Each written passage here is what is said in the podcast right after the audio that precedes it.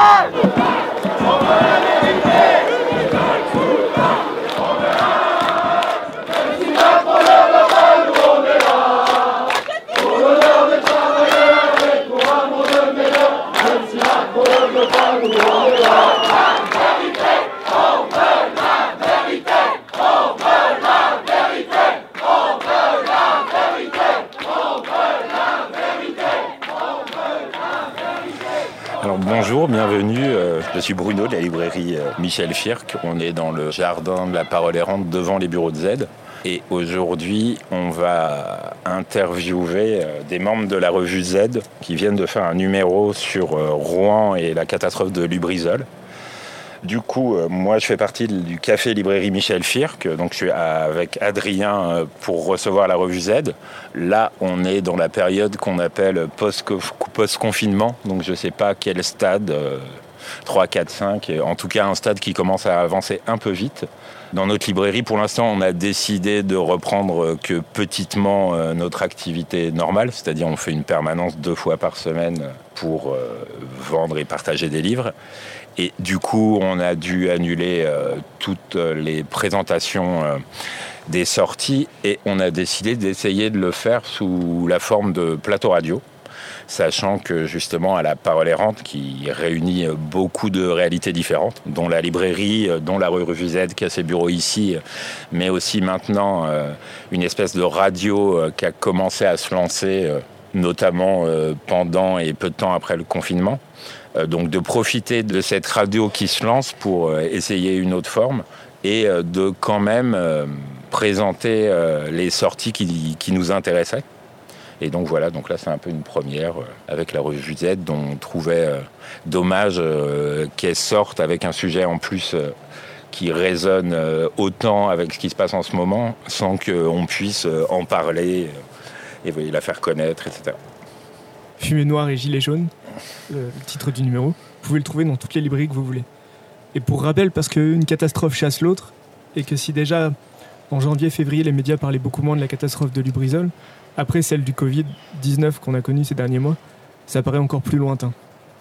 Alors petit rappel des faits en lisant un extrait du premier article du numéro. À Rouen, le 26 septembre 2019, l'incendie d'une partie de l'usine d'additifs chimiques Lubrizol et de l'entrepôt voisin a déversé dans l'environnement 10 000 tonnes de produits chimiques, dont la toxicité est attestée par 479 fiches de sécurité faisant état d'un large éventail de substances cancérogènes, reprotoxiques et mutagènes, toxiques pour les organismes aquatiques, pouvant provoquer des troubles neurologiques, etc. À raison de 29 000 litres d'eau par minute, une bonne partie de ces substances, mêlées aux tensioactifs fluorés, toxiques et persistants, que contiennent les mousses utilisées pour combattre les feux d'hydrocarbures, ont ruisselé sur la terre et dans la Seine emportés dans les fumées, et se retomber en suie sur les communes et leurs jardins. On souillait 1370 km de surface agricole en exploitation, pour ensuite entamer un long voyage dans les sols et les nappes souterraines. Un toit en fibrociment de 8000 mètres carrés a été entièrement dispersé, répandant des milliards de fibres d'amiante dans l'agglomération. Est-ce grave? Les milieux de vie sont-ils durablement dégradés? Cela va-t-il entraîner un cortège de maladies comme des cancers, aggraver le nombre de maladies chroniques inexpliquées, d'allergies et d'intolérances en tout genre, cela reste à démontrer. Et euh, avant de plonger directement dans la catastrophe de Lubrizol, peut-être dire trois mots avec Antoine et Célia sur euh, comment vous avez décidé, alors que, si je ne me trompe pas, un autre sommaire était prévu au départ, de partir finalement à Rouen pour faire ce numéro sur Lubrizol? Alors, euh, oui, bonjour. Alors pour nous, tout était prévu et très très bien organisé. Euh, pendant cinq mois, on a fait des lectures approfondies et on a organisé euh, des petites conférences, des petites séances de formation sur l'industrie agroalimentaire. Et donc on était prêts. Et on s'apprêtait à aller à Rennes, tous ensemble. C'était parfait pour le prochain numéro. Et là-dessus, l'usine Lubrizol a brûlé et on a complètement viré de bord. En fait, on a viré de bord vraiment par hasard, c'est-à-dire qu'on cherchait un logement à Rennes et qu'un ami de Rouen nous a contactés en nous disant qu'il fallait absolument qu'on vienne à Rouen, qu'il y avait une enquête à faire, qu'il se passait plein de choses. Et donc, euh, du jour au lendemain, je crois que en 48 heures, on a décidé d'aller à Rouen, cinq jours après, et de tout abandonner. parce qu'on avait aussi envie d'être à, d'être à Rouen, parce qu'on se disait qu'il pouvait se passer des choses là-bas, euh, que peut-être des pratiques ou étaient en train de se mettre en place, des, nouvelles formes de discours aussi, de contestation de, l'industrie euh, pétrochimique mm. allaient se, mettre en, place. Et on avait envie d'être au, plus près des, luttes. C'était une ville en plus où il y avait déjà beaucoup d'agitation pendant les Gilets jaunes autour de Rouen. Et ça fait partie aussi d'ailleurs du sommaire du numéro, euh, le retour un peu sur le mouvement des Gilets jaunes et comment il s'est retrouvé relié à la catastrophe de Lubrizol, à l'usine. Vous avez rencontré là-bas pas mal de gens qui avaient participé à tout ça euh, Oui, bah, Rouen, oui, c'est vrai que c'était un gros foyer de mobilisation Gilets jaunes dès le début de, de, novembre 2018. Et en fait, au moment où on est arrivé à Rouen, il y avait encore un rond-point, le rond-point des Vaches, qui, était occupé par des Gilets jaunes de manière intermittente. Euh, et en fait, la manière dont ça s'est lié, ça a été assez euh, évident, c'est-à-dire que énormément de ces gilets jaunes sont des intérimaires, des travailleuses et des travailleuses précaires de l'industrie pétrochimique. donc en fait, ça a été à la fois, on les a rencontrés à la fois pour revenir sur leur, expérience de, lutte en tant que gilets jaunes, mais aussi parce que c'était une super euh, manière de, comprendre ce qui se passait à l'intérieur de ces boîtes, que ce soit en termes de travail ouvrier, mais également de gestion des risques, comment la rentabilité, la, pressurisation de leur travail euh, les mettait en danger, d'abord eux, elles et eux.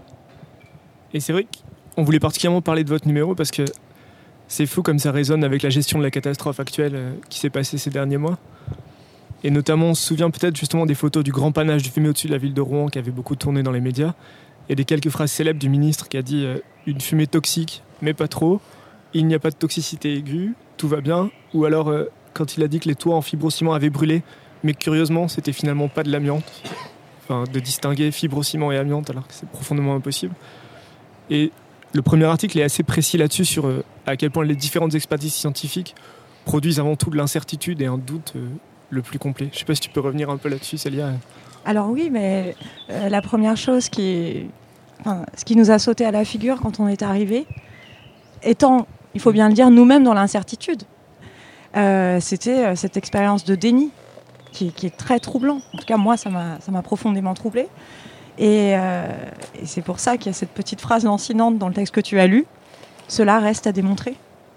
Et, donc, en faisant ce numéro, au fil de, ce qu'on découvrait, on s'est aussi amusé à faire une collecte des déclarations rassurantes des dirigeants euh, au moment des catastrophes, des catastrophes industrielles, euh, notamment pétrochimiques. On fait même d'ailleurs un petit palmarès avec, euh, c'est un palmarès particulièrement morbide des différentes catastrophes de Tiachin, Minamata.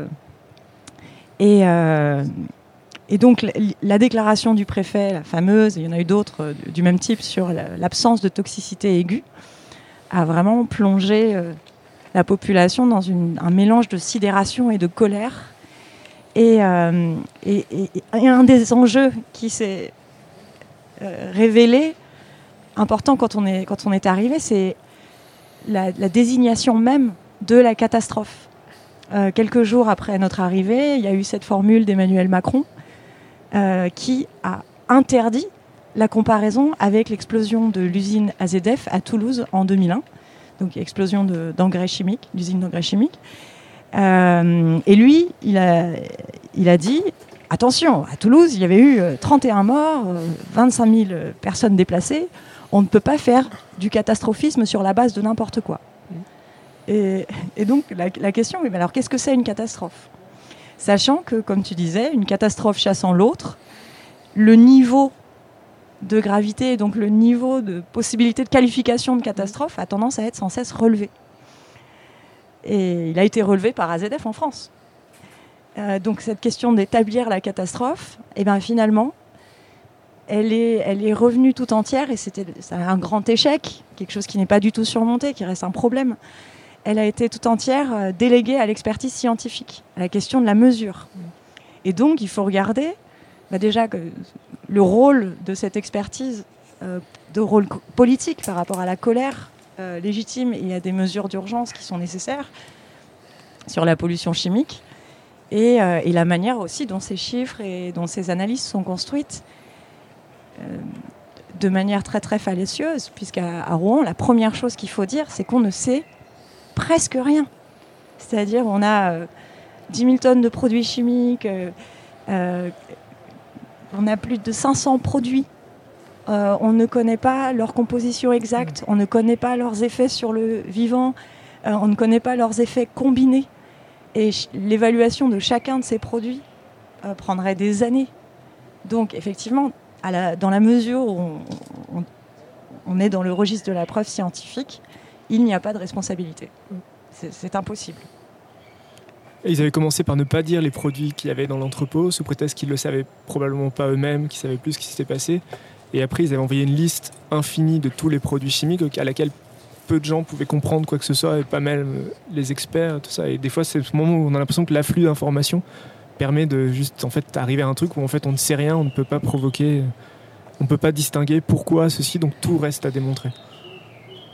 Euh, oui, cette publication, c'était un, peu une manière de, c'était une volonté de transparence qui en fait créait du, brouillard, d'autant plus que euh, en fait même la connaissance de ces, produits n'apporte pas grand chose parce qu'ils ont brûlé ensemble à une température très élevée.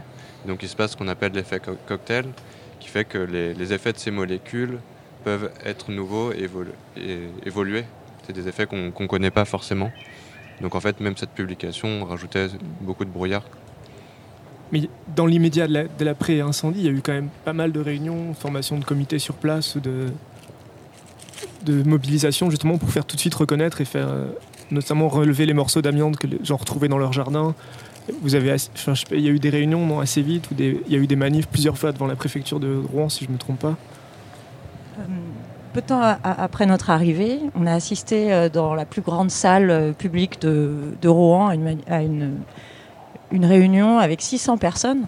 Ce qui est remarquable dans ce qui s'est passé à Rouen, du point de vue de la contestation, c'est que c'était vraiment très très différent de ce qui s'était passé à Toulouse au moment d'AZF, où il y avait une très très nette opposition entre euh, le monde ouvrier et, euh, les riverains et le, monde de l'écologie. Et que ça semblait complètement infranchissable, d'autant plus que euh, Total et Grande Paroisse, donc la boîte qui exploitait l'usine, avait vraiment réussi à rallier les syndicats, les ouvriers sous son aile, soi-disant pour les protéger de la vindicte populaire. Euh, à Rouen, c'est beaucoup plus intéressant, beaucoup plus riche et foisonnant en fait, parce que dans cette colère, euh, dans cette stupéfaction face à l'incendie, on trouvait euh, bah, la CGT, notamment ce noyau de la CGT Chimie, très intéressant, qui ont mené beaucoup de travaux avec Anité Beaumoni sur la santé au travail, et la dénonciation des pollutions dans, le travail et sur les riverains. Euh, des riverains en colère, notamment euh, des gens qui avaient ramassé des morceaux de fibrociment dans leur propre jardin et qui ont fait connaître l'existence de ce toit qui n'avait été annoncé nulle part. Ils ont obligé la préfecture à le reconnaître. Euh, et donc tout ce, tout ce monde de gilets jaunes, parfois intérimaires de la chimie, et euh, les milieux de l'écologie, de surveillance du nucléaire, très important dans cette région. Euh, donc c'était assez prometteur et intéressant aussi pour quelque chose qui, qui nous est important dans, dans Z, c'est-à-dire la remise en cause de ce modèle industriel euh, d'une manière transversale, d'une manière qui peut être portée aussi par le monde du travail. Que ce qui est sûr, c'est que on voit qu'à chaque catastrophe, il y a un gros enjeu d'arriver à la rendre visible et perceptible. Et que par rapport au nucléaire, des fois, les compteurs peuvent servir de ce rôle-là pour mesurer un peu l'ampleur, par exemple, de la contamination radioactive. Sur le virus, on, savait, on voit très bien là qu'on n'a pas su du tout à quel point il était présent ou comment le rendre visible avec des tests peu fiables ou pas de tests du tout, etc. Et que là, par rapport à la catastrophe du bisol, il y a un peu cet enjeu aussi d'arriver à la fois à affirmer que c'est une catastrophe et à la rendre perceptible par le ciment, mais et ce qui est fascinant dans un des articles du numéro, c'est que si les usines ne puent plus, elles ont une empreinte olfactive, pour le coup assez précise, et que la visibilité de la catastrophe, elle passe avant tout par l'odeur. Et que ça a été assez frappant aussi dans le cadre Rouen. Oui, bah, c'est une des premières choses qui nous a marqué quand on est arrivé, c'est qu'en fait, enfin, avant d'arriver, nous, l'image qu'on avait de la catastrophe, c'était ce grand nuage. Euh, et en fait, en arrivant, on, a, on, a, avant tout senti la catastrophe.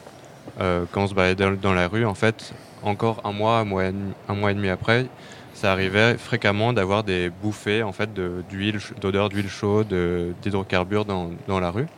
Et c'est aussi qu'on en, en nous a énormément parlé en fait.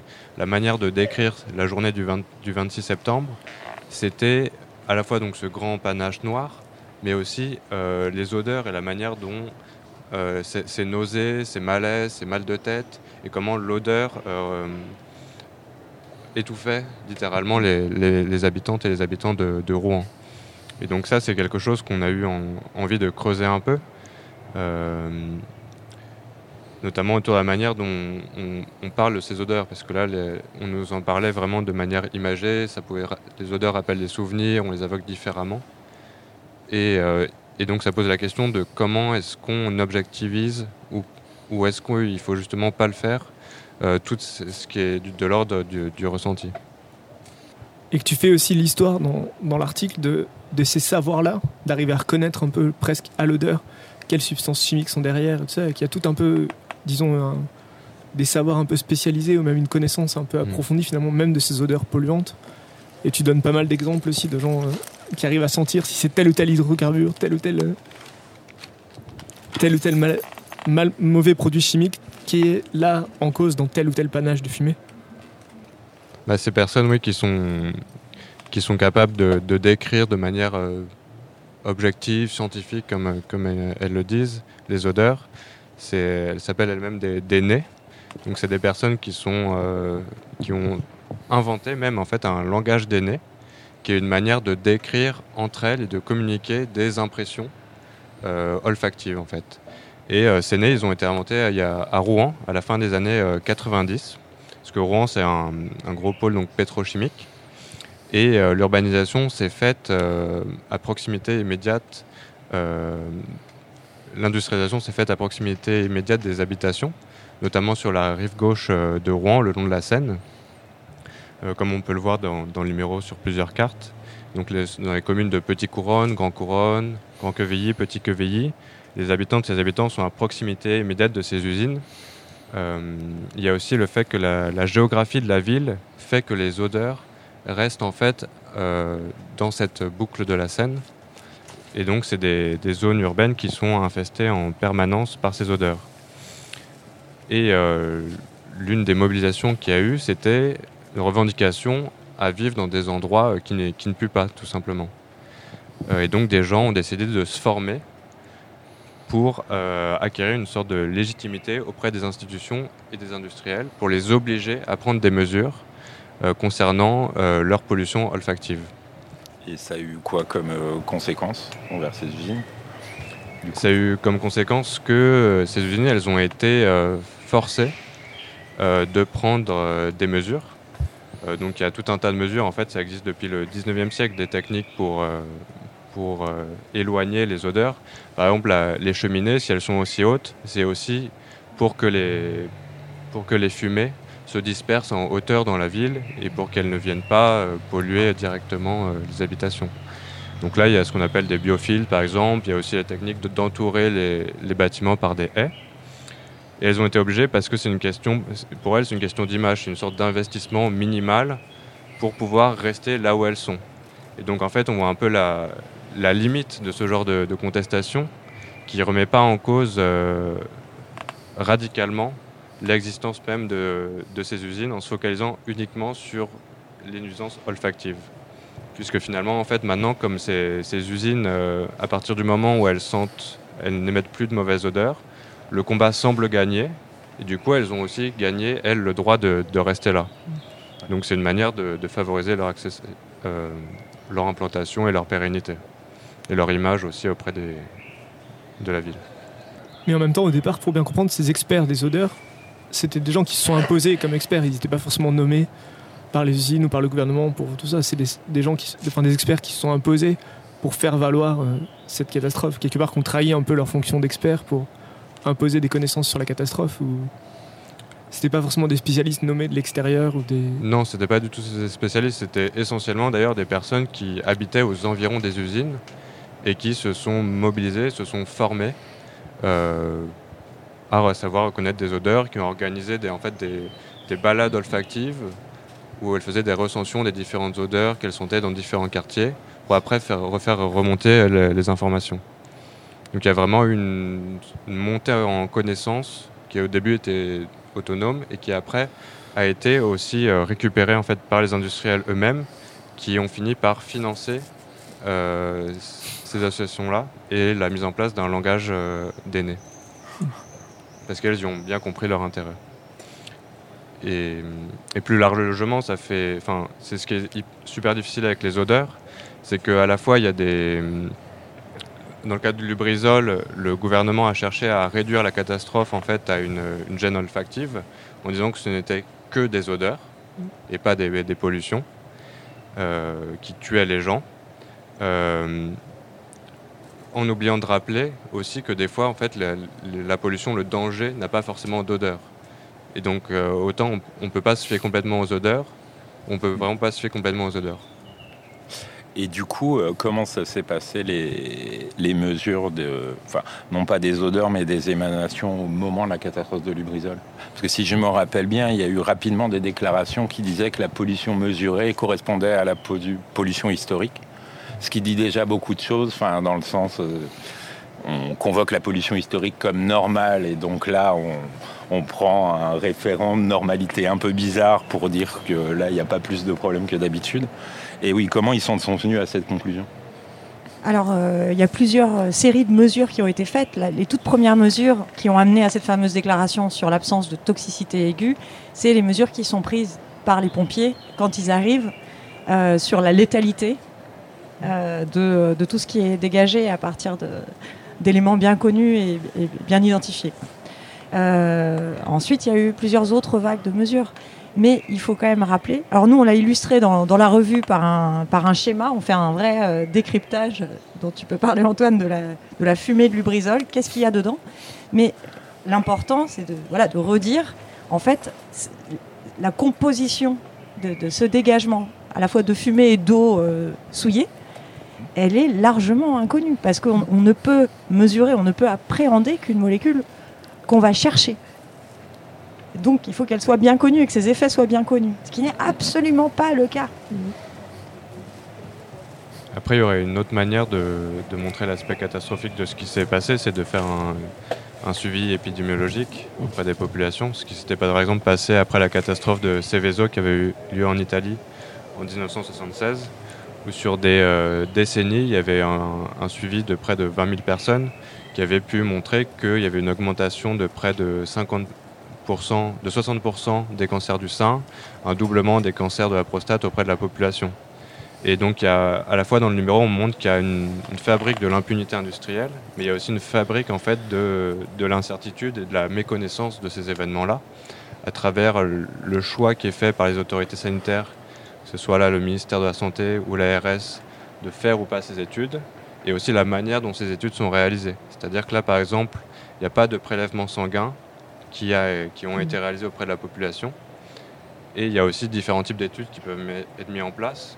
Il y a ce qu'on appelle les études euh, écologiques, qui en fait sont basées sur une zone géographique, mais qui ne permettent pas d'établir un lien de causalité entre une, population, entre une pollution, euh, la présence d'industries polluantes et des maladies, et des, et des études de type plus analytique qui vont plus suivre des individus, des parcours, des échantillons, et qui, elles, sont capables de montrer le lien de causalité euh, et donc la responsabilité de toutes ces industries polluantes. Pour prendre des exemples, euh, beaucoup de gens qu'on a rencontrés à Rouen nous ont dit euh, Bon, bah, j'ai une crise d'asthme. Ils se sont rendus à l'hôpital. une des personnes à qui j'ai parlé, conducteur de bus, va à l'hôpital avec son épouse qui a une crise d'asthme. Et il cherche à avoir des traces du passage parce que le médecin généraliste qui est consulté par la suite, il demande les, résultats de l'hôpital. Et en fait, il n'y a pas de traces. Euh, et ça, c'est. Je veux dire, il n'y a vraiment eu aucun suivi. Euh, je, me souviens d'être allé aux urgences pour essayer de comprendre combien de conducteurs de bus, parce qu'eux ont été très très exposés, parce que la préfecture a demandé à ce qu'ils continuent à travailler. Euh, avec l'argument qu'il fallait que les, gens puissent rentrer chez eux euh, pour éviter la panique, etc.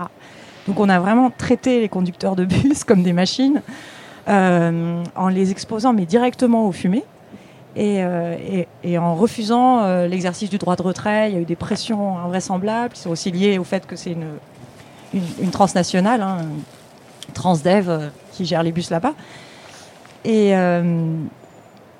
donc, par exemple, il y a eu une prise en charge euh, par l'hôpital de, pas mal de conducteurs de bus qui ont aussi consulté les médecins et aucun suivi de ça. Il a fallu que certains médecins disent mais attendez, en fait, on a un problème. Moi, je vois dans mon cabinet de la banlieue de Rouen un nombre beaucoup trop important de conducteurs de bus. Donc il y a quelque chose, il s'est passé quelque chose. Et pendant ce temps, euh, l'entreprise euh, qui gère les transports en commun conteste les accidents du, travail qui sont déclarés par ces, conducteurs. Et ce que rappelle beaucoup d'articles du numéro, ce que vous évoquez aussi avec le cas du cancer, c'est que pour même si par après ces conducteurs de bus développent des maladies aux conséquences qu'on ignore pour l'instant, arriver à faire reconnaître la causalité, disons, liée à la catastrophe ou à leurs conditions de travail, ça va être très compliqué tant écologiquement que professionnellement. Il y a toute une bataille, effectivement, euh, pour arriver à faire reconnaître ce qui peut être une maladie professionnelle ou une exposition néfaste à quelque chose, quand euh, Justement, pour rappel, quand on parlait de toxicité aiguë tout à l'heure, la toxicité aiguë, ça voudrait dire une toxicité qui est immédiatement mortelle. Un peu comme si on convoque la grande peste noire pour parler d'une petite grippe et qu'on dit qu'en comparaison, tout va bien, quoi, parce qu'on meurt pas sur l'instant. C'est toujours une comparaison un peu risquée à faire, de se dire il faudrait qu'on meure pour que ce soit vraiment grave, de toxicité aiguë, et que c'était complètement affolant de prendre une telle comparaison. Et dans le numéro, vous évoquez justement beaucoup euh, le travail du GISCOP, et il y a Anne Marchand qui est là et le GISCOP, c'est le groupe d'intérêt scientifique sur les cancers d'origine professionnelle, qui est né en Seine-Saint-Denis, ce département euh, qui, à certains points de vue, a beaucoup, cumule pas mal de toxicités diverses et, une grande faiblesse de moyens, euh, y compris dans les hôpitaux, on l'a vu ces derniers mois, mais dans plein d'aspects. Et que le GISCOP travaille à faire reconnaître les cancers d'origine professionnelle. Et par exemple, vous citez, vous dites dans l'article qu'il y a moins de 1854 cancers qui sont reconnus en maladie professionnelle alors que en 2014, on a chiffré à peu près entre 14 000 et 30 000 selon les dernières évaluations en cours et qu'il y a un, écart qui est immense. Est-ce que Anne, tu peux nous raconter un peu euh, le travail du GISCOP ou comment ça marche Qu'est-ce que c'est un petit peu? Oui, je peux raconter avec plaisir. Euh, le GISCOP 93, c'est d'abord né sous une forme associative euh, au début des années 2000, en 2002, mais ça a une histoire encore plus ancienne. Et euh, tout à l'heure, euh, Célia parlait, Célia ou Antoine, je ne sais plus, parlait de Annie. En fait, euh, Annie Tebomoni a encore à voir dans la création de, ce groupement d'intérêt scientifique sur les cancers d'origine professionnelle. Et ça démarre à la fin des années 80. Elle, est, elle mène une recherche sur les différents acteurs concernés par la réparation des maladies professionnelles et les logiques qui, qui, se déroulent entre ces différents acteurs. Euh, et dans ce cadre-là, elle va avoir plusieurs terrains d'enquête, et notamment la Seine-Saint-Denis. Et en fait, au milieu des années 80, on est dans, un contexte où les euh, collectivités euh, locales, et les départements en l'occurrence, dans le cadre de la décentralisation, héritent de compétences en matière de santé. Et donc le département de la Seine-Saint-Denis se dote d'un service de prévention des actions sanitaires euh, pour un petit peu faire l'état de la situation, déjà faire un diagnostic territorial de l'état de santé de sa population, euh, et se rend compte euh, assez rapidement de, de, chiffres assez inquiétants en termes de santé sur le département. Dans le cadre de la tuberculose, par exemple, la mortalité infantile, etc., mais aussi dans le cadre du cancer ils se rendent compte qu'il y a un taux de surmortalité par cancer. Donc la surmortalité, c'est une notion euh, en épidémiologie hein, euh, qui veut dire une mortalité précoce. C'est aussi une autre notion euh, qui veut dire qu'on meurt avant 65 ans. C'est-à-dire qu'on considère en France qu'une mort avant 65 ans, ça serait une mort évitable. c'est une mortalité précoce, une surmortalité. Euh, et on se rend compte qu'en Seine-Saint-Denis, il y a un taux de mortalité précoce par cancer qui est, parmi, qui est parmi les plus élevés en France, avec le Nord-Pas-de-Calais, la Meurthe-et-Moselle, je crois, de mémoire. Et euh, Anité dans le cadre de son livre là, de, recherche, euh, croise le, le, les, médecins de santé publique du Conseil euh, général, comme ça s'appelle à l'époque, maintenant ça s'appelle Conseil départemental. Et il y a tout un, volet d'acteurs, donc ces médecins de santé publique, ces chercheurs, parce qu'avec Anité Momoni, il y a aussi Henri Pezra, euh, d'autres médecins du travail, qui décident de se doter d'un outil qui permet de rendre visible la la responsabilité du travail, on va dire, euh, dans l'épidémie de cancer. Euh, en se disant que certes on connaît bien, c'est cerné, hein, les, la responsabilité du tabagisme, de l'alcool, etc., etc., mais il peut y avoir d'autres d'autres causes sur un département, sur un territoire, on va dire, qui a été précocement industriel et densément industriel avant d'être désindustrialisé. Euh, alors juste pour euh, rappel, hein, la Seine-Saint-Denis, c'est un département qui institutionnellement est très jeune. Il est né en 1964 du découpage du département de la Seine, de la Seine-et-Oise.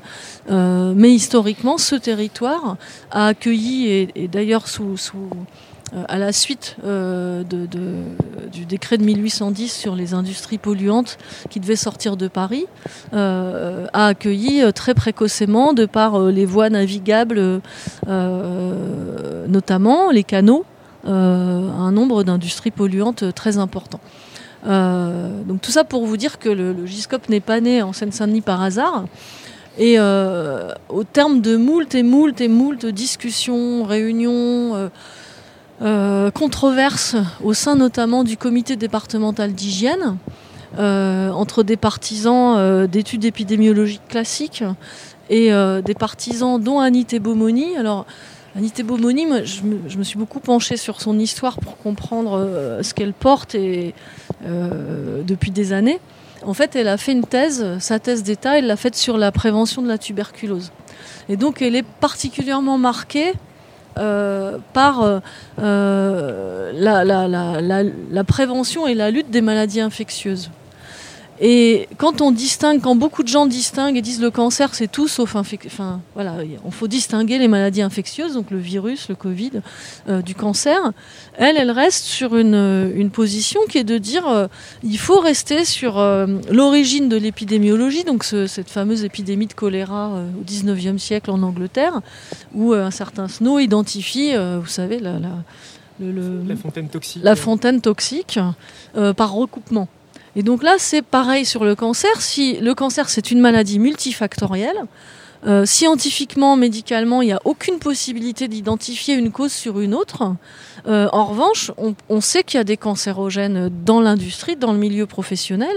Et donc, si on arrive à, identifier là où sont euh, les, toxiques cancérogènes, bah, il suffit de les éliminer, enfin de la même façon qu'il suffit de fermer euh, la source euh, toxique, euh, et du coup, on, arrive mieux à, réduire le nombre de, cancers. Donc c'est un peu ce raisonnement-là, le raisonnement. Je dis tout ça parce que beaucoup de gens qui sont dans le milieu médical ou scientifique, ils disent ah on peut jamais comparer le chronique et l'infectieux.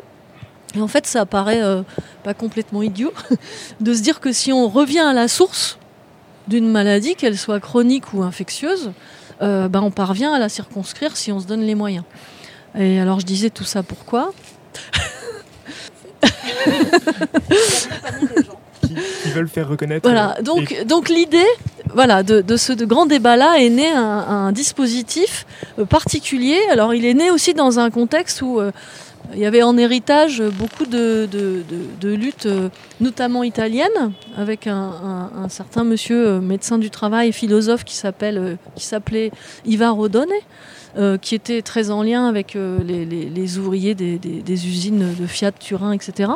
Et l'idée, c'était, il faut que dans ce dispositif, chacun apporte ce qu'il est en mesure de savoir.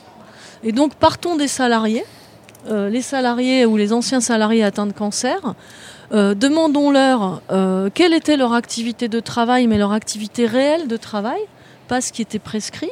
Par exemple, euh, on peut être surpris, nous, dans l'enquête du GISCOP, de voir quelqu'un dont le certificat de travail, les fiches de paye, la, fiche de, de prescrite, c'est mécanicien. Et quand on l'interroge sur son activité réelle de travail et vraiment en rentrant dans les détails les plus fins possibles, et c'est lui seul qui sait ça, euh, il va nous expliquer qu'il sciait du bois parce que euh, reconfigurait des camionnettes euh, à d'autres à d'autres usages que celles pour pour lesquelles elles étaient conçues au départ. Donc là, par exemple, on va voir une exposition aux poussières de bois qu'on aurait qui, peut être responsable d'un cancer des sinus qu'on n'aurait jamais imaginé chez un mécanicien, par exemple. Donc, donnons aux salariés la place de, la mémoire de leur travail et d'être experts euh, de leur activité professionnelle. Ensuite, donnons à des experts des expositions cancérogènes une place euh, euh, d'expertise de ces parcours de travail. et ensuite, au milieu de tout ça, voyons avec le droit à réparation ce qu'il est possible, enfin quels sont les parcours qui peuvent être éligibles à la déclaration. Et alors, on les accompagne vers la reconnaissance. Je suis vraiment pas claire, je suis désolée. Si, si. Et est-ce que tu peux justement, tu disais que c'était les 100 ans de ce droit de réparation.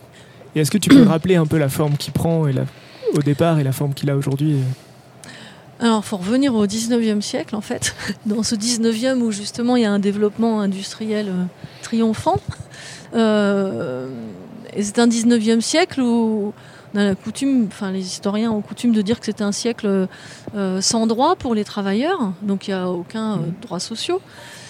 Et euh, il y a beaucoup, beaucoup d'accidents du travail. cette industrie naissante et en fort développement mmh. est responsable de nombreux accidents du travail et de nombreuses maladies du travail aussi. Et donc il y a euh, des luttes sociales importantes, mais il y a aussi des médecins qui vont se préoccuper de cette question-là pour toute une série de raisons. Je ne vais pas être trop longue parce que c'est vraiment ce qu'on appelle la question sociale euh, au 19e siècle.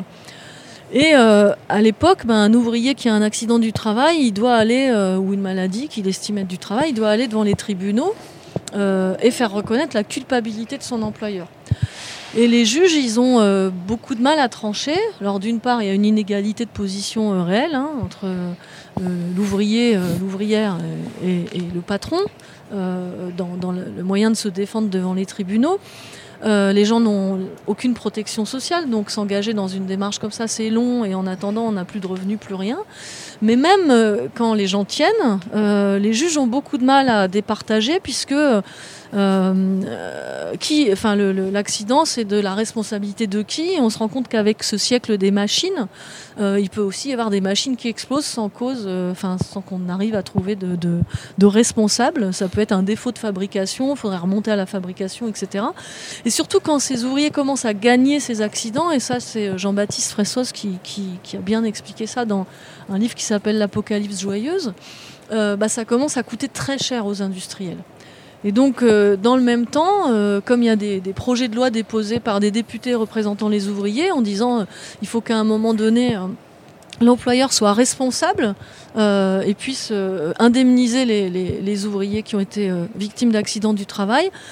Dans le même temps, il y a un autre acteur qui s'appelle les, assureurs, qui vont s'efforcer d'aller convaincre les employeurs qu'ils ont aussi tout intérêt à s'engager dans, cette question de la réparation quitte à, subvertir un petit peu le projet de loi initial, mais sur l'idée de ne plus être dans l'incertitude financière, de perdre un tel procès et finalement d'en être, euh, de basculer dans un système d'assurance, et c'est ce qui va euh, se produire en fait, ce droit à réparation des accidents du travail, ça va être la, sortie du droit commun vers un, un système d'assurance.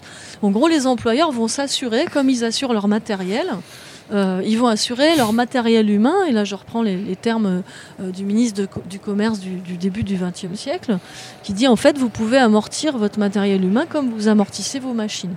Et du coup, il y a une sécurisation euh, financière pour le patronat.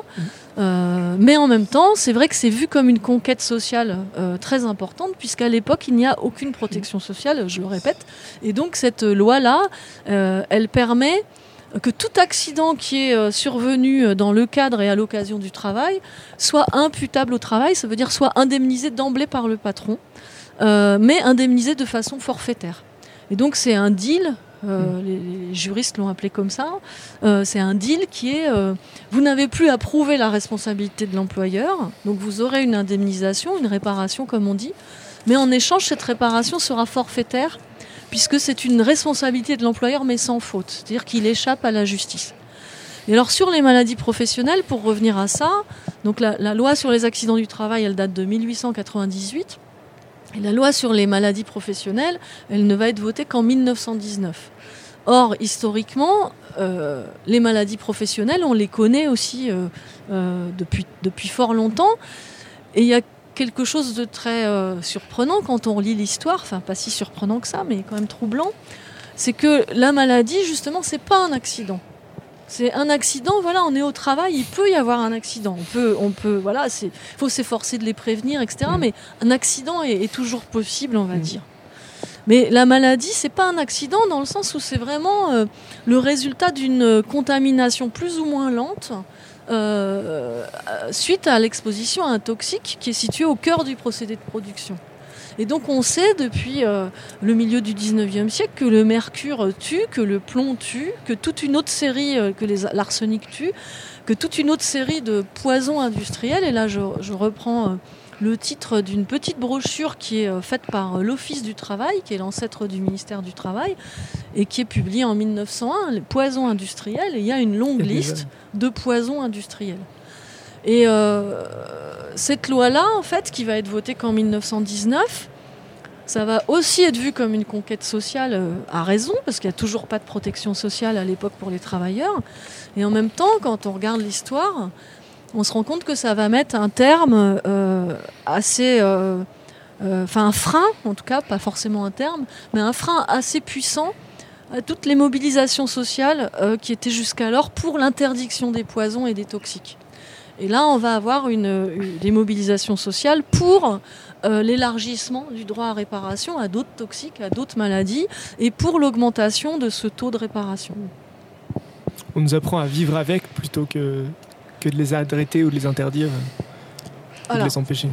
C'est un mécanisme qu'on retrouve en fait euh, à travers euh, toute notre enquête et le travail euh, par exemple de Thomas Leroux qui a fait un travail d'historien là-dessus.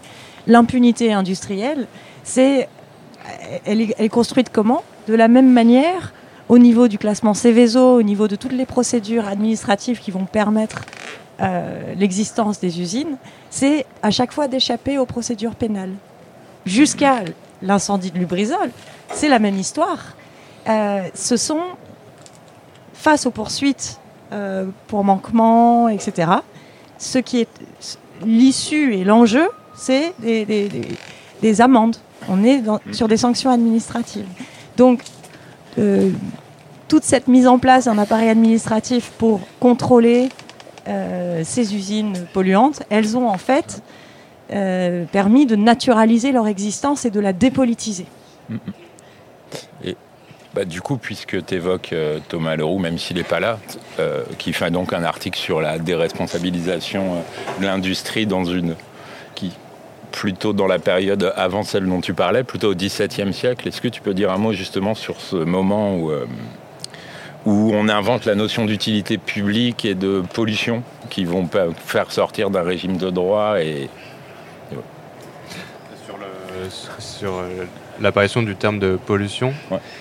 Euh, Thomas Leroux montre qu'au début du 19e siècle, avec l'avènement de l'âge industriel, on passe de la notion de, l'utilisation du terme de nuisance à celui de pollution.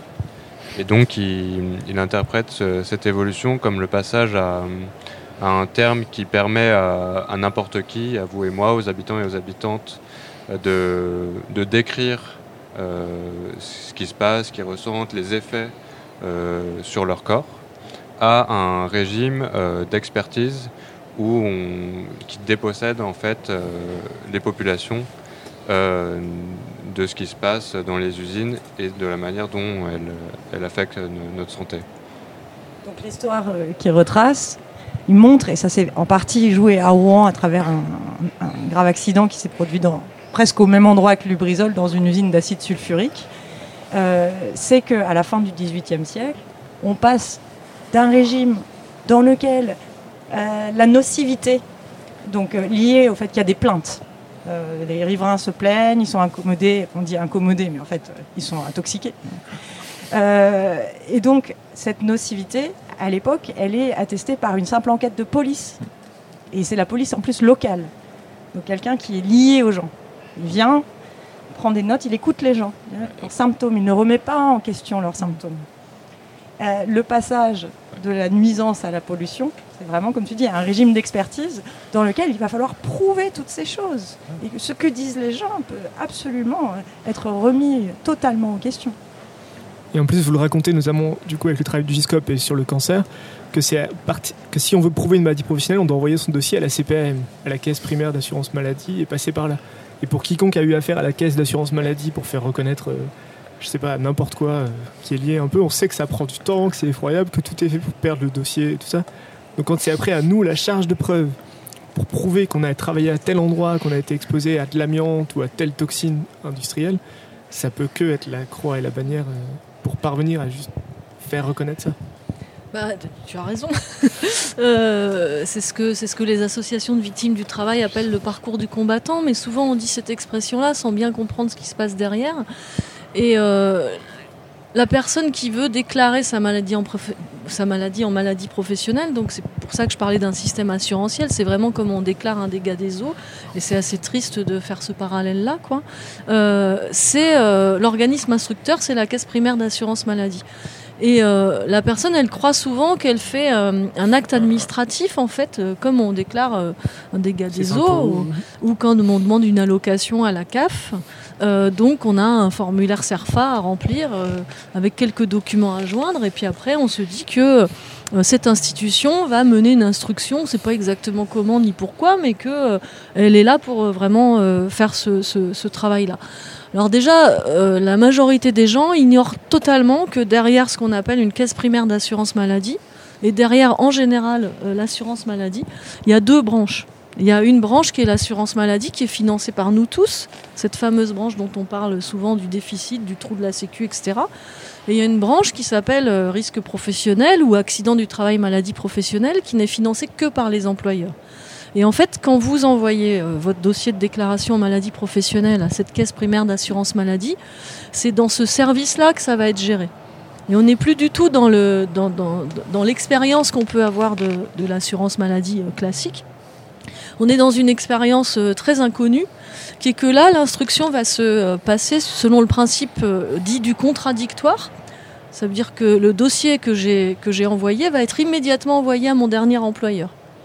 Et euh, le rôle de, des, gestionnaires euh, euh, accidents du travail, maladie professionnelle, ça va être de faire une, instruction contradictoire entre ces deux parties-là. Et comme les gens ne savent pas du tout que ça se passe comme ça, ils savent pas qu'ils doivent justement apporter des preuves. Ils pensent que les preuves, qu'il y a des institutions en France qui ont ces preuves-là. C'est ce qu'on appelle dans le langage institutionnel de la prévention de la santé au travail, la traçabilité des expositions euh, ou la mémoire des expositions. Euh, et on pense qu'il y a des institutions qui l'ont, ça. Enfin, que euh, si moi je dis j'ai travaillé dans telle usine à telle époque, il y a forcément une institution qui sait que euh, à cette époque il y avait du benzène, du diesel, de l'amiante, du plomb, etc. Or, il s'avère que non. C'est-à-dire qu'il y a les, industri enfin, les industriels, eux, ils, ils peuvent avoir les documents, enfin ils peuvent avoir leur histoire, ils possèdent leur histoire, leur histoire de production, leur histoire de commande de produits, leur histoire de procédés industriels, ça leur appartient, c'est une propriété privée. Euh, et les institutions publiques, euh, elles peuvent avoir, euh, parfois l'inspection du travail va avoir les, les, comptes rendus des visites qu'ils auront fait, les ingénieurs de prévention dans les caisses régionales d'assurance maladie, qu'on appelle maintenant les CARSAT, vont avoir aussi des dossiers mais ils ne voient pas toutes les entreprises et ils les voient à d'autres fins que la réparation. Ils les voient sou souvent pour euh, mesurer euh, l'infraction euh, au code du travail dans le cadre de, l'inspection du travail ou à la prévention de la santé dans le cadre de, de, des caisses régionales d'assurance maladie. Et donc leur logique de conservation de ces preuves n'est pas du tout la même. C'est-à-dire que, comme on parlait tout à l'heure, vous parliez très justement de, de la difficulté de ces, de ces expositions qui sont invisibles, inodores, mais surtout à effet différé.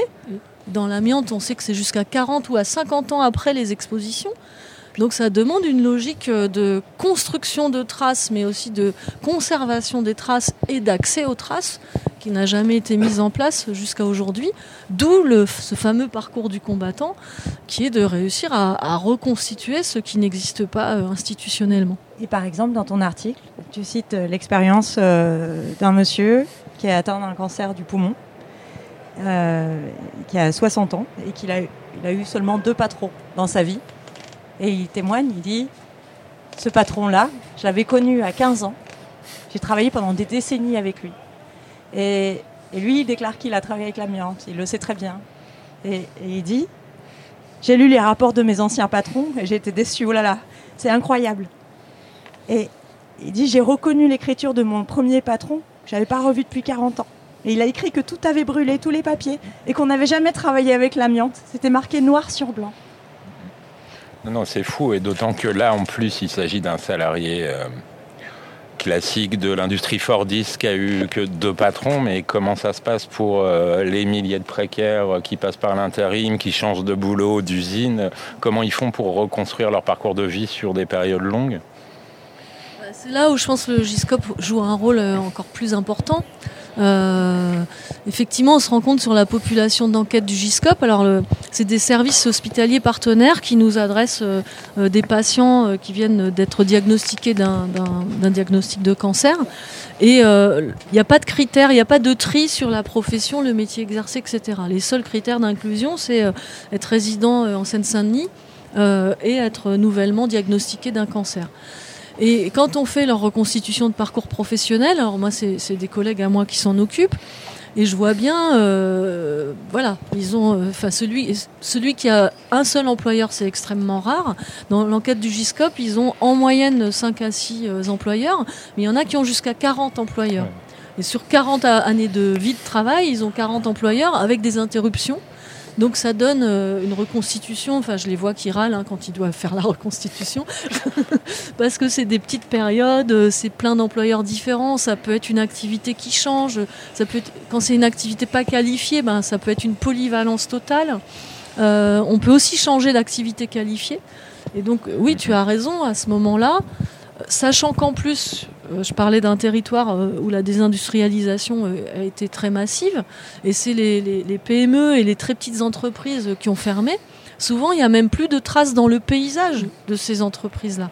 Et moi, j'ai pu accompagner des anciens salariés pour retrouver, parce qu'on n'avait rien de matériel, donc moi, je me suis dit, on va voir, on va voir physiquement l'entreprise. Et je me souviens être tournée en rond bah, à Montreuil, justement. il me dit bah, J'ai travaillé dans une fonderie pendant 9 ans, euh, donc on y va, euh, on sort. Il me dit C'était dans cette rue-là, on voit que des pavillons. Et on tourne, on tourne, et je le vois euh, vraiment pris d'un vertige. Et il n'y a même plus de rappel dans le paysage, il n'y a plus que dans leur corps, en fait, qu'il y a un rappel du travail effectué et de ce travail toxique.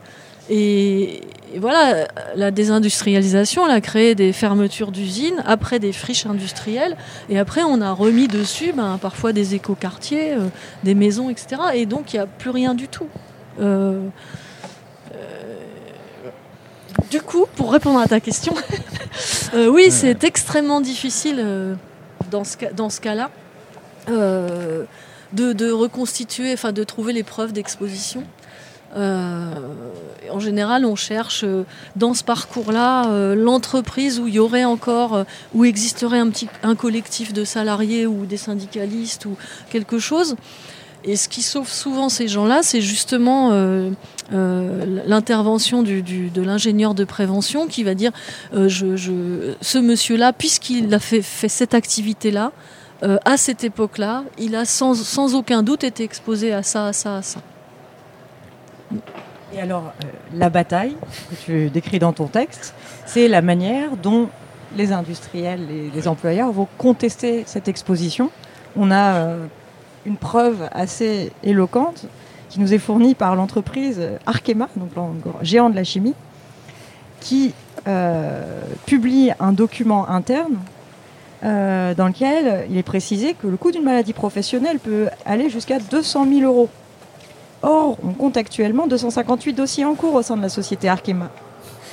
Les sommes en jeu sont donc considérables et dans ce dossier, sur une vingtaine de pages, il donne des instructions pour contester systématiquement, aidé d'une batterie d'avocats, euh, tous ces dossiers. Donc là, il y, a, une asymétrie qui est évidente. En fait, il y a, alors ce document d'Arkema, il date de 2004, je crois. Il a été euh, exhumé par une sociologue qui a fait une thèse sur euh, le rôle des CHSCT, des comités d'hygiène, sécurité des conditions de travail, qui n'existent plus aujourd'hui. mais c'est une illustration parmi d'autres. Il y, y, a quelques cabinets d'avocats qui se spécialisent euh, on les appelle des cost killers, donc euh, pour euh, la réduction des coûts des employeurs. Et comme une reconnaissance en maladie professionnelle coûte à l'employeur ou à un fonds commun d'employeurs, et, fait augmenter leur taux de cotisation aussi, ce qu'on appelle la sinistralité des entreprises, il y a des cabinets qui vont se spécialiser pour faire réduire ces coûts et qui vont donc être à l'origine de brochures telles que tu en parles, Célia, où tout ce qui est dit dans cette brochure d'Arkema, c'est plutôt d'attaquer sur la forme que sur le fond. Et donc de trouver la faille dans la procédure. Et ça, c'est une, une, pression, une, pression contentieuse. Enfin, on parle d'un contentieux employeur euh, sur l'instruction que mènent les, les, caisses primaires d'assurance et maladie, qui contraint euh, la Caisse nationale à travailler avec des juristes pour une bibliothèque de courrier très standardisée qui évite de rentrer dans les failles. Mais quand je vous parle de failles, c'est par exemple des choses que personne n'avait imaginées, parce qu'il faut aussi comprendre que ce qu'on appelle la sécurité sociale et donc les caisses primaires d'assurance maladie, c'est euh, c'est pas des organismes publics, contrairement à ce que souvent on croit. Euh, c'est en l'occurrence, c'est des statuts associatifs là ou des statuts privés, et c'est une gestion paritaire. Donc, euh, représentants de, de, syndicats employeurs et représentants de syndicats salariés. Et il y a un travail énorme hein, de remboursement de soins, etc. etc. Et, puis il y a un tout petit volet là, sur les accidents du travail et maladies professionnelles qui est assez noyé dans, dans la gestion euh, générale de, l'assurance maladie. Et euh, la faille que vont trouver ces cabinets d'avocats, c'est que euh, la notification de reconnaissance en maladie professionnelle, elle est signée par Monsieur Machin, qui est agent à la Caisse primaire assurance maladie. Or, Monsieur Machin, enfin ou la caisse primaire d'assurance maladie n'est pas en mesure de prouver que Monsieur euh, Machin a une délégation de son directeur. Donc elle n'a plus de valeur. Euh, et donc ils ont, ils ont pu faire beaucoup beaucoup de contentieux parce qu'il y avait quelque chose qui était encore de l'ordre. Euh, enfin, je trouve pas d'autres mots que du bricolage, mais dans, dans, la gestion de la caisse, il n'y avait pas l'idée qu'on devait résister à un contentieux qui allait venir sur ces questions de forme en permanence, quoi. Et du coup, ce contentieux crée une pression telle que ça fabrique euh, des courriers, des, dépliants, des brochures euh, qui, qui, ne permettent pas aux, personnes concernées de comprendre euh, la procédure. Et justement, par rapport à l'ubrizol, on sait que les polluants, une fois le fumée dissipé, restent longtemps. Comment ça se passe en ce moment? Est-ce qu'il y a beaucoup de contentieux qui ont été lancés? Comment s'entame la bataille au long cours un peu? Est-ce que vous savez un peu où ça en est parce qu'on sait que l'usine, du coup, ils avaient demandé une réouverture partielle en février, qu'ils ont demandé une réouverture complète en mai dernier. Alors, et que là, c'est reparti comme en 40 Ils ont obtenu en décembre, donc c'est bien plus tôt, c'est trois mois après l'incendie, ils obtiennent une réouverture partielle. Au moment où ils obtiennent cette réouverture, ce qui est particulièrement fou, c'est qu'il y a un monceau de déchets calcinés qu'ils n'arrivent même pas à débarrasser. Parce qu'on parle de fûts qui sont au bord de l'explosion, euh, donc euh, ça nécessite des procédures très très spéciales. Le site est extrêmement dangereux. et, évidemment, sur le plan de l'enquête et sur le plan judiciaire, rien n'a été réglé. En cas d'accident industriel, euh, l'entreprise est chargée de mener elle-même et de payer elle-même une enquête. Euh, une enquête donc sanitaire sur les effets. Donc ce qui s'est passé dans la foulée, c'est que Lubrizol a payé un cabinet, une très grande société, qui a fait cette enquête euh, d'impact euh, impact écologique, de impact environnemental. Et euh, bon, alors là, on découvre encore quelque chose de très très labyrinthique et d'assez fou dans le champ de, cette expertise environnementale, puisque, comme on le disait au début, il va s'agir de prouver que les prélèvements constatés, les mesures qui sont faites, un, elles sont potentiellement dangereuses, et deux, qu'elles sont imputables à Lubrizol. Or, ces choses sont impossibles. Et donc, le cabinet euh, que fait travailler euh, Lubrizol euh, conclut qu'il n'y a absolument aucune dégradation environnementale. Assez tôt. Et, et ce qui est intéressant, c'est que il y a à la fois le jeu sur l'incertitude, c'est-à-dire de dire vraiment on ne sait pas, le temps nous le dira, il va falloir multiplier les études, multiplier les enquêtes, et en même temps euh, une forme de certitude qui apparaît assez fabuleusement à la fin de tout ça. La préfecture, trois mois après l'incendie, est en mesure de conclure qu'il n'y aura pas d'augmentation de cancer dû à l'incendie de Lubrizol. Donc on est, on est dans des, des- procédures magiques. Voilà. Et ce qui s'est joué aussi entre-temps, c'est que dans la foulée des premières mobilisations euh, assez transversales entre euh, écologistes, riverains et syndicats, il y a une association qui, s'appelle Respire, donc qui a réalisé à partir de prélèvements euh, une étude citoyenne et qui a donné euh, un certain nombre de résultats qui sont publiés, euh, qui étayent quand même tout ça et qui permettent que cette affaire ne soit pas euh, classée trop vite. Euh, il y a une commission parlementaire aussi d'enquête. euh, voilà, et donc il y a aussi les travaux de la commission d'enquête euh, sénatoriale qui a dressé en fait un bilan relativement sévère de la gestion de cette catastrophe, dans laquelle il est confirmé qu'il n'y a pas d'information au public, qu'il y a des déclarations fausses et contradictoires, et qu'il n'y a absolument aucune procédure de sécurité. Mais pour autant, ils ont obtenu le droit de repartir euh, en mai, alors de relancer les activités de l'usine. Il y a une demande de, de réouverture quasi complète qui a été faite par le Brisol euh, courant mai et qui est en train d'être étudiée. Et parce que tout ça, en fait, par exemple, euh, l'esprit de la commission d'enquête du Sénat, l'esprit, c'est euh, ce que éventuellement l'État pourrait, te mettre en, pourrait mettre en place pour améliorer les choses. Mais à aucun moment, il y a eu euh, l'idée euh, de traiter Lubrizol comme euh, coupable ou comme un euh, au prix de justice. Par exemple, euh, la perquisition euh, par rapport à l'incendie de Lubrizol, elle arrive quand? Elle arrive euh, plus de dix jours après l'incendie. Là, on, on décide d'aller voir en fait sur place. S'ils ont bien Bon. fait leur travail de, de Ça fait tard quand même par rapport à un incendie Ouais. dix jours plus tard.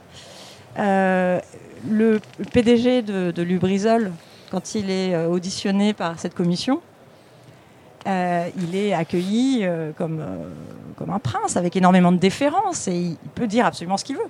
Alors justement, il dit ce qu'il veut. Alors il dit, ce qui a brûlé, c'est pas plus dangereux qu'un incendie de maison. Et il dit, nous, on n'est pas, pas coupables, mais on va se conduire en bon voisin, on va donner plein d'argent aux Rouennais. Et du coup, il me vous pourriez dire un mot sur euh, justement les luttes que vous avez euh, rencontrées euh, au moment de Lubrizol et un peu les, revendications que vous avez pu croiser, qui ont pu émerger à partir de cette catastrophe? Bah, une, des, luttes qui a été particulièrement suivie par l'équipe et qui nous a semblé particulièrement importante à ce moment-là, elle est venue des, des gens du voyage, c'est-à-dire de l'air qui se trouve à 300, 500 mètres de l'usine, euh, qui nous a, alors voilà, où les gens qui habitent là ont été euh, complètement intoxiqués, sans avoir aucun moyen de se protéger, de se confiner et qui plus est, ont eu l'interdiction par la gendarmerie de, partir avec leur caravane. Euh, donc, ça vaut le coup d'avoir un habitat mobile. ça aurait pu servir à quelque chose. Mais là, non, ils avaient le droit de partir à pied, donc de se retrouver euh, sans rien dehors dans les fumées, euh, ou de rester là. Et donc, ils ont été là, sciemment euh, exposés. Et donc, eux, ils ont, alors que c'est pas dans les habitudes de ces communautés-là de, de, de- de dire des choses publiquement, là, il y a eu euh, vraiment euh, une prise en charge très forte par euh, ces habitants de, de cette situation, et euh, ils ont pu, euh, voilà, commencer à faire valoir des droits. Et à travers ce cas-là, en fait, on, entend beaucoup mieux euh, la situation normale des gens du voyage, et même on l'a cartographié dans la revue, euh, la manière dont, presque systématique, dont euh, les aires des gens du voyage sont juste à côté des usines polluantes, de toutes les infrastructures les plus polluantes. En plus des sommes assez exorbitantes qui sont exigées d'eux pour être là, mais être là sous la surveillance de gardiens qui vont leur ponctionner de l'argent. Donc euh, euh, la situation de, de sans droit qui est la leur. Donc ça c'est une, lutte importante et qu'on qu'on suit. Et ce qu'il faut savoir, c'est qu'il y avait déjà eu un accident à Lubrizol en 2013 et que suite à cet accident-là, il y a eu un, un document de la métropole qui préconisait le déplacement de cette aire qui était dans une aire, euh, dans une zone très dangereuse et en fait qui est même dans une zone non considérée comme non constructible. Et du coup, fait en fait, la métropole a laissé passer six ans euh, sans, absolument rien faire et c'est même saisi de l'occasion de Lubrizol pour essayer de séparer les familles de cette aire-là qui commençaient à parler et à mettre en lumière leur situation en voulant, en, en prétextant de leur mise en sécurité pour les disperser sur les différentes aires de la métropole euh, rouennaise. Et est-ce que Giscope, vous avez déjà des dossiers qui viennent de Lubrizol ou pas du tout? C'est pas. Non, non, puisque je disais tout à l'heure que, les, non, que les critères d'inclusion, dans, dans- c'est une enquête, c'est une recherche-action, le GISCOP, que nos critères d'inclusion, c'est de résider en Seine-Saint-Denis pour le Mm. moment. On est en train d'essayer de voir euh, à élargir ce dispositif à l'île de France, en, en tout cas à Paris d'abord, mais on a euh, un gros problème, euh, bah, surtout un problème majeur de financement. C'est-à-dire que on est financé depuis le début. les plus gros financeurs étaient la Direction générale du travail du ministère du Travail et le Conseil départemental. Ils ont réduit substantiellement leurs subventions. Euh, et là, on fonctionne avec. euh, Enfin, on- ça fait 3-4 ans qu'on on n'est pas sûr de survivre l'année d'après.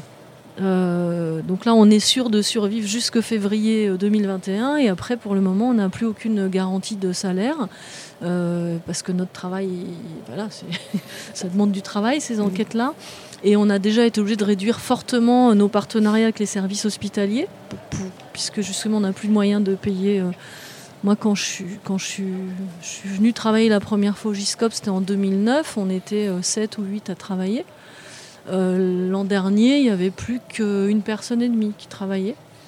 Donc on a réduit euh, les partenaires hospitaliers, le nombre de partenaires hospitaliers, et on a on, travaillait sur plusieurs localisations cancéreuses, on a réduit sur euh, les localisations urinaires. Et ce qu'il y a euh, de très paradoxal, c'est qu'en même temps, il y a une euh, très forte demande sociale de la part du corps médical, qui justement est, souvent dans l'impasse en termes de soins et de, enfin de, de- de soins par rapport euh, à beaucoup de pathologies cancéreuses et souhaiterait au moins euh, euh, participer à la, mise en visibilité d'une origine professionnelle qui est aussi un bénéfice social pour, les personnes concernées puisqu'ils vont toucher une indemnisation mais aussi une reconnaissance du rôle du travail dans leur maladie et puis au final une meilleure qualité de vie aussi de par la rente qu'ils vont toucher. Et euh, les médecins qui sont pressurés ils connaissent très très mal le droit à réparation et ils seraient euh, ravis et fortement intéressés de ce, euh, de ce partenariat. Mais on n'est pas en mesure. Merci beaucoup en tout cas d'être venu tout ça parce que bon Z se sont pas beaucoup déplacés parce qu'ils ont des, bureaux pas très loin du café Libre Michel Fir qui a la parole errante donc c'était très simple mais et vraiment il y a un truc où c'est un numéro que vous donc trouverez en librairie qui est pas sorti en plus comme une nouveauté pour toutes sortes de raisons à cause du confinement. Donc il faut vraiment n'hésitez pas à aller le commander dans votre librairie etc et puis dire que c'est fascinant à quel point enfin fascinant et terrible à quel point chaque catastrophe redispose un peu toutes les questions politiques et qu'il faut à la fois agir sur tous les fronts, quoi, demander plus de moyens pour le GISCOP, pour la santé au travail, pour plein de choses, tout en luttant contre la poursuite du catastrophe industrielle ou des industries en général. Quoi, mais qu'il faut tenir un peu tous les fronts à la fois pour pas être pris dans des fausses contradictions comme euh, là en ce moment, demander plus de moyens à l'hôpital évidemment et refuser aussi qu'on nous laisse vivre avec le virus. Mais qu'il n'y a pas de contradiction, qu'il s'agit de batailler à chaque fois un peu sur tous ces fronts-là à la fois et multiplier les alliances possibles. Je sais pas si vous voulez dire quelque chose pour finir. euh, Euh, sur, ça- la question des, moyens, c'est vrai que c'est souvent quelque chose qui apparaît après une catastrophe, c'est une demande de plus de moyens de plus de prévention des risques, de plus de contrôle, de plus de, oui, de prévention, de surveillance. Et ça, c'est notamment quelque chose qui est assez, euh, enfin, qui est très visible dans le rapport sénatorial, qui pointe euh, directement euh, la déréglementation et la diminution des moyens des administrations de la surveillance de l'environnement, dont les effectifs stagnent, puisque depuis 20 ans, on est à peu près resté au même niveau de nombre d'inspecteurs qui sont censés surveiller les inspections, les installations classées pour l'environnement. Et donc il y a cette demande-là de plus de surveillance qui, euh, qui peut paraître évidente et qui a des, des, répercussions, mais qui aussi a des répercussions directes sur le travail des ouvriers, puisque ça implique d'une certaine manière un flicage de, de ce travail-là, une pression supplémentaire qui peut être demandée aux ouvriers, euh, et qui aussi empêche une remise en question euh, des modes de production et de l'utilité sociale de, ce qui est produit, qui est aussi une manière de ne pas mettre en avant ces questions-là. Ce que je voudrais rajouter, c'est que euh, on constate, ça a été même comptabilisé, que depuis 20 ans, les accidents industriels euh, sont en très forte augmentation. Et ça, c'est lié à toute, une série de mécanismes de déréglementation, euh, les contrôles insuffisants au niveau environnemental et au niveau du travail. mais ils sont en très forte augmentation. Mais pour l'instant, on n'est pas encore dans une situation de chaos climatique comme on risque fort de la connaître. Or, en fait, euh, ce qu'on porte aussi dans ce numéro, c'est le fait que la plupart des usines chimiques en France, elles ne sont, elles ne sont pas sécurisées aujourd'hui pour des raisons de coûts, etc., mais qu'elles ne seront absolument pas sécurisables à l'avenir. Elles sont en bordure euh, de cours d'eau, il y a des risques d'inondation. Elles sont euh, parfois carrément comme à Dunkerque, on a 14 usine Céveso, c'est construit sur des une des, c'est vraiment le front de, la montée des mers. Ce sont des usines qui ne peuvent pas résister plus de quelques heures à une coupure de courant. Ça veut dire qu'aux États-Unis, par exemple, il y a beaucoup d'ouragans. Euh, les catastrophes naturelles, de plus en plus nombreuses, elles se redoublent euh, de, catastrophes industrielles majeures qui donnent des marées noires euh, invraisemblables. C'était le cas pendant l'ouragan Katrina. On a l'équivalent de la marée noire de Lexon Valdez qui s'était versée. Et ça, personne ne l'a vu parce que euh, on était bien trop occupé à regarder euh, les victimes. Donc, euh, donc il y a vraiment quelque chose à apporter aujourd'hui sur le fait que, de la même manière qu'il est impossible de sécuriser les centrales nucléaires quand l'approvisionnement en électricité et le climat ne sont pas maîtrisables, c'est la même chose pour les usines Céveso. Et c'est une très bonne euh, c'est une très bonne occasion d'exiger euh, la fermeture de beaucoup d'entre elles et de transformer radicalement la production aujourd'hui. Je dirais peut-être euh, que ce qu'on vient de vivre, la pandémie du Covid et, cette distinction majeure entre les gens qui étaient confinés, les gens qui étaient en télétravail et les gens qui devaient aller travailler, a remis quand même la question du travail très fort enfin pas, pas aussi fort qu'on voudrait, mais en tout cas plus fort qu'avant euh, euh, sous la lumière. Euh, et, oblige à se reposer la question de quel travail pour quel utile, enfin quel travail utile, quel travail pas utile, qui définit l'utilité du travail, quelle production utile, pas utile, et que ces questions-là, il faut qu'on continue de les porter très fort. Est-ce que on a besoin de fabriquer euh, plein de choses en plastique dont euh, par ailleurs euh, on fait des conventions et des choses, etc. Et, ce plastique-là qui va rendre malade les travailleurs qui le fabriquent et rendre malade l'environnement. donc toutes ces questions-là, c'est vraiment... Enfin, l'après-Covid est un peu bizarre pour le moment, mais normalement le travail devrait, de nouveau, la question du travail devrait être centrale dans tous les, dans c'est vrai que dans cette période, au moment du, confinement, il y a quelque chose qui s'est rappelé à nous aussi, le fait que nous, on doit faire des choses, on doit s'organiser pour obtenir euh, des droits. mais que l'État peut faire des choses aussi. Et là, euh, si on peut euh, assigner toute une population à résidence du jour au lendemain, il semble un peu étrange qu'il soit totalement inenvisageable d'essayer, par exemple, d'interdire les emballages plastiques parce que ça paraît beaucoup moins lourd en fait. Euh, d'interdire toute une liste de substances qui sont notoirement cancérogènes, qui posent problème, qui ont un coût aussi socialement, un coût humain qui est énorme. Et euh, que voilà, euh, plein de choses sont possibles. Il faut aussi pouvoir revendiquer et aller beaucoup plus loin. Parce que à Rouen, ce qui, était un peu triste, c'est qu'il y avait aussi un vestige de ce fatalisme-là par rapport à l'ère industrielle. C'est-à-dire, bon, mais de toute façon, on ne va pas remettre en cause ces emplois, le bassin d'emploi est trop important, la production, elle est là, on utilise tous ces objets, on est tous complices de ça. Non, on, peut aller beaucoup plus loin dans, dans ce qui est exigé. Et l'autre chose sur le travail, euh, on parlait de politisation tout à l'heure, dépolitisation. Euh, euh, il y a un rapport qui est, il y a plusieurs rapports qui sont sortis sur la santé au travail euh, il y a un an ou il y a deux ans, j'arrive plus à voir le temps passé, mais notamment euh, un rapport dont il est question dans ce numéro de Z, qui est le rapport de Charlotte Lecoq sur la prévention de la santé au travail. Il y a quelque chose de très inquiétant que qu'on voit euh, qu'on voit dans plein d'autres secteurs, mais dans le travail c'est très net et c'est et c'est aussi la guerre des mots et et la modification de la représentation de la réalité par les mots. Euh, ce rapport-là, il démarre euh, par un gros avertissement euh, dès la première page.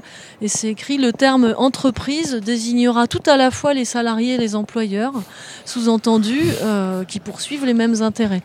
Et on le voit à plein de niveaux. C'est-à-dire que ce rapport Lecoq dit aussi que euh, les, employeurs seront coopératifs à partir du moment où on cessera de les sanctionner mais à partir du moment où on ne sera plus que dans le conseil.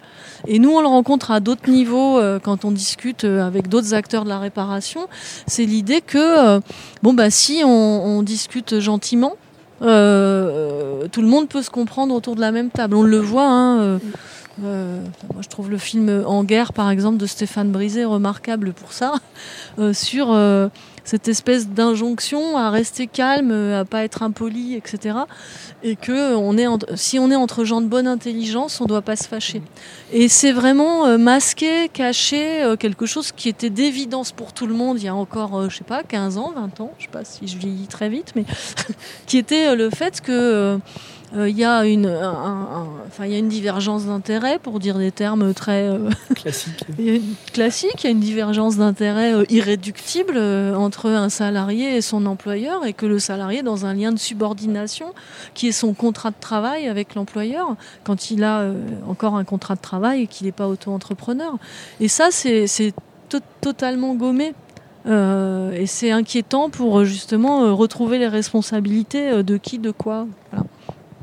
C'est sûr que c'est un vrai moteur de la déresponsabilisation des entreprises et pour le coup, on peut même considérer que les entreprises, elles, savent très bien que les intérêts sont divergents. Et pour rappel, si je me rappelle bien, Lubrizol, c'est Warren Buffett, enfin, qui est celui qui a fait cette phrase qui est un peu célèbre la lutte des classes existe et on est en train de la gagner. Donc les entreprises sont en train de la gagner et effectivement, tant que enfin, ces trucs-là qui font croire que les travailleurs ont les mêmes intérêts que les entrepreneurs, c'est vraiment un, des trucs les plus dangereux qui soient. Enfin, tu, ça me semble évident. Bah, écoutons Warren Buffett et rappelons-nous que la lutte des classes existe. et essayons de la gagner. Merci à tout le monde en tout cas d'être là. Merci à Benoît du collectif de la radio de la parole errante pour le coup de main technique et la technique. Et à bientôt tout le monde.